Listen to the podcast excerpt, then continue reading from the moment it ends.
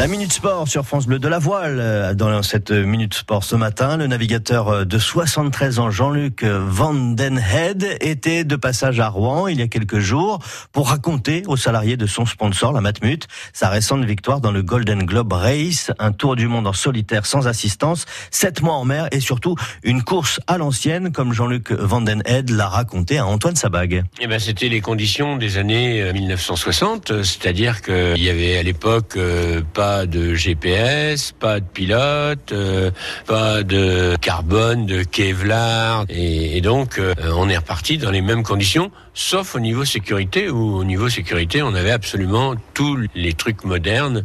Ça rend la course plus difficile ou ça lui donne du charme? Ah non, ça lui donne du piment. Retrouver les sensations que j'avais quand j'étais plus jeune, quand je naviguais, que j'avais 20 ans. On ne sait pas toujours exactement où on se trouve parce qu'on fait sa position au sextant. Euh, on se fait une position par jour maximum.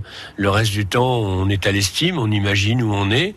C'est très différent de la navigation où on appuie sur un bouton, où il y a une carte qui se dessine et où on sait exactement à combien de mètres on est. Là, on, on retrouve la nature à l'état un peu brut. La suite de l'entretien avec Jean-Luc Van Den Head à 8h moins 10.